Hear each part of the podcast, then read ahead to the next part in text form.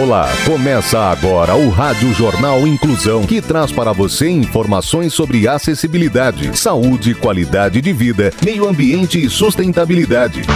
O objetivo é estimular a inclusão social e digital, divulgando matérias atualizadas sobre produtos e serviços que contribuem para a vida de pessoas com deficiência, mobilidade reduzida e da terceira idade. Jornal Inclusão.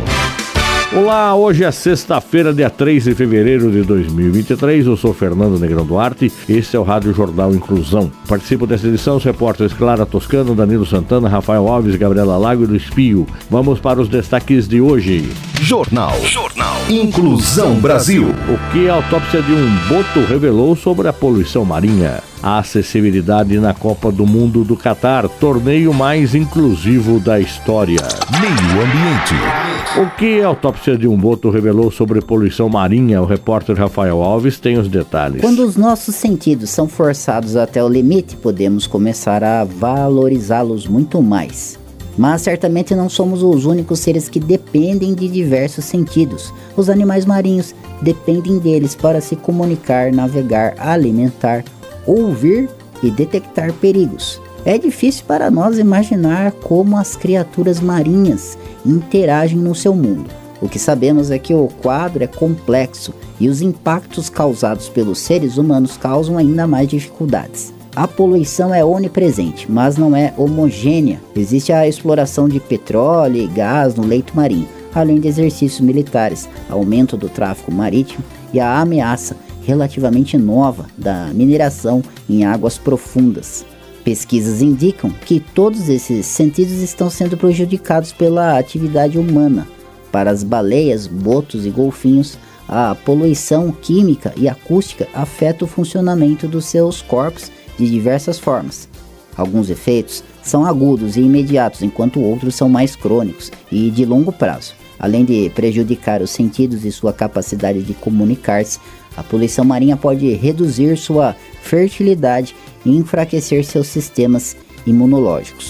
Inclusão. Primeiro astronauta com deficiência na história e medalhista paralímpico. A repórter Gabriela Lago nos conta mais. O primeiro astronauta com deficiência para astronauta do mundo foi indicado pela ESA, Agência Espacial Europeia, para sua equipe. O escolhido foi o inglês John McFall, medalhista paralímpico de 41 anos e cirurgião ortopédico. Ele fará parte da nova geração de 17 recrutas que passarão a treinar na ESA para se tornarem astronautas no futuro. Abre aspas. Tem sido uma experiência bastante turbulenta, já que, como amputado, nunca pensei que ser astronauta fosse uma possibilidade. Então, minha empolgação foi enorme. Fecha aspas. Disse McFall ao site da ESA. Em 2021, a ESA convidou pessoas com deficiências físicas para concorrer à vaga de astronauta, e McFall se destacou entre os 257 candidatos. Isso foi parte de um processo seletivo maior, no total 22,5 mil pessoas. O ex-atleta fará parte de um estudo de viabilidade da agência para compreender quais são as condições necessárias para que pessoas com deficiência participem de missões espaciais e até vivam fora da Terra. Abre aspas. A ESA tem o compromisso de enviar ao espaço um astronauta com deficiência física. É a primeira vez que uma agência se esforça para se aventurar em um projeto desse porte. Envia uma mensagem muito, muito forte para a humanidade. Fecha aspas. Concluiu ele. Sustentabilidade. Ecovila ReHap é espaço para a conscientização socioambiental das crianças. Luiz Pio é quem tem os detalhes. A Ecovila ReHap, construída no espaço do desativado Teatro Tom Jobim, é uma voltada para o entretenimento e educação infantil. A proposta é tornar acessível o conhecimento e a responsabilidade social por meio de ações lúdicas, como oficinas e apresentações teatrais.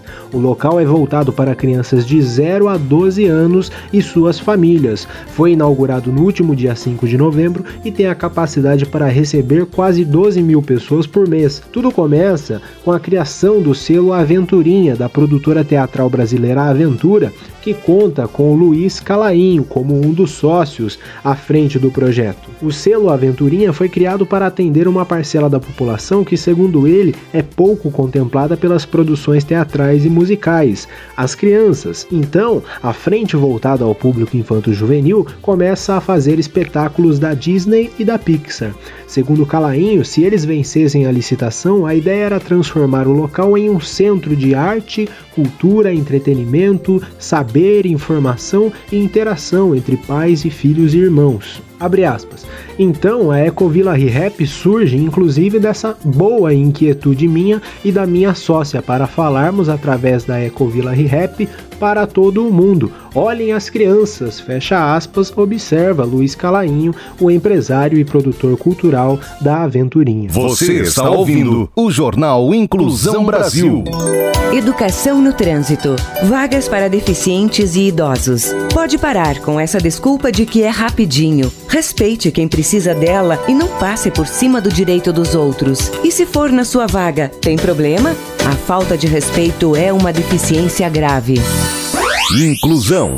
A acessibilidade é na Copa do Mundo do Catar, torneio mais inclusivo da história. O maior torneio de futebol mundial já passou, que aconteceu do dia 20 de novembro a 18 de dezembro. O Catar foi a sede da Copa do Mundo de 2022. Para garantir a acessibilidade na Copa do Mundo do Catar, tanto para pessoas com deficiência como para quem tem mobilidade reduzida, a Federação Internacional de Futebol, a FIFA, estabeleceu requisitos para que todos os locais e eventos promovam a inclusão de turistas PCD. Para fazer o torneio mais inclusivo da história, o governo do Catar, por meio do Conselho Nacional de Turismo do país, desenvolveu um sistema de classificação com as exigências mínimas obrigatórias. Todos os estágios da Copa do Mundo do Catar e locais de treinamento também foram acessíveis. No quesito transporte, o Qatar prometeu uma experiência única para os turistas PCD. A maioria dos espectadores da Copa do Mundo 2022 chegou pelo Aeroporto Internacional de Hamad, em Doha, a capital. A organização do evento garantiu que haja informações pré-voo adequadas disponíveis. Um guia interativo e intuitivo do aeroporto também foi desenvolvido,